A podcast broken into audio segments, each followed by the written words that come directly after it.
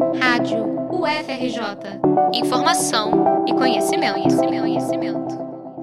Em busca da reeleição, o candidato do Republicanos, Marcelo Crivella, aparece em segundo lugar nas intenções de voto, empatado na margem de erro com a deputada estadual Marta Rocha, do PDT, e a deputada federal Benedita da Silva, do PT.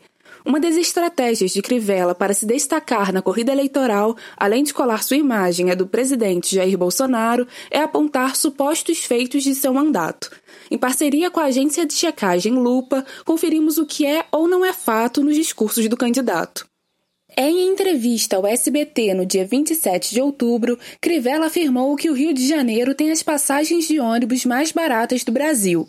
A informação é falsa. Segundo dados da Associação Nacional de Empresas de Transportes Urbanos, há 16 capitais com tarifas mais baratas que as do Rio de Janeiro. A tarifa básica no Rio custa R$ 4,05. Em Belém e Fortaleza, por exemplo, a passagem de ônibus é R$ 3,60. Em Porto Velho, Natal e Brasília, a tarifa é de R$ 3,80. Ainda na entrevista ao SBT, o candidato falou que o Rio de Janeiro teve muito menos mortes pelo coronavírus em comparação com São Paulo. A informação é uma meia-verdade. Em números absolutos, Crivella tem razão. Um dia antes da fala do candidato, o Rio somava 12.255 óbitos, contra 13.427 mortes em São Paulo.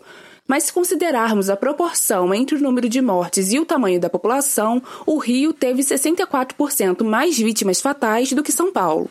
Em entrevista à CNN, dia 3 de outubro, Crivella afirmou que a prefeitura deixou de pagar pelos chamados passageiros fantasmas, garantia de remuneração para a concessionária do VLT Carioca em caso de movimento inferior ao previsto em contrato.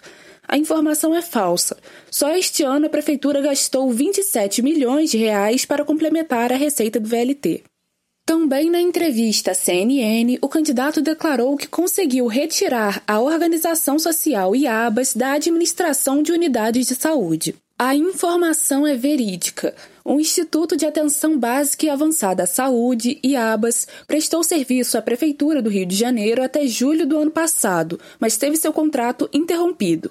Investigação do Ministério Público do Rio de Janeiro e da Polícia Civil mostrou que durante 10 anos o IABAS recebeu 4,3 bilhões de reais em recursos públicos e não prestou contas nos termos da lei. A instituição ainda atua em estados e outros municípios, apesar das denúncias de irregularidades. Por sinal, a reabilitação do IABAS pelo estado do Rio e sua contratação para construir hospitais de campanha contra o coronavírus estiveram no centro do processo de impeachment do governador Wilson Witzel. A IABAS recebeu quase 200 milhões de reais e só entregou um dos sete hospitais de campanha previstos. Todas as informações desta reportagem foram checadas pelo projeto Democracia Digital, uma iniciativa da Lupa, do Instituto de Tecnologia e Equidade e do Movimento de Combate à Corrupção Eleitoral, com apoio do WhatsApp e dos tribunais regionais eleitorais de todo o Brasil. As checagens produzidas são distribuídas gratuitamente a rádios universitárias do país, com apoio do Instituto Brasileiro de Ensino, Desenvolvimento e Pesquisa. Eliandra Bussinger para a rádio UFRJ, juntos na luta contra a desinformação.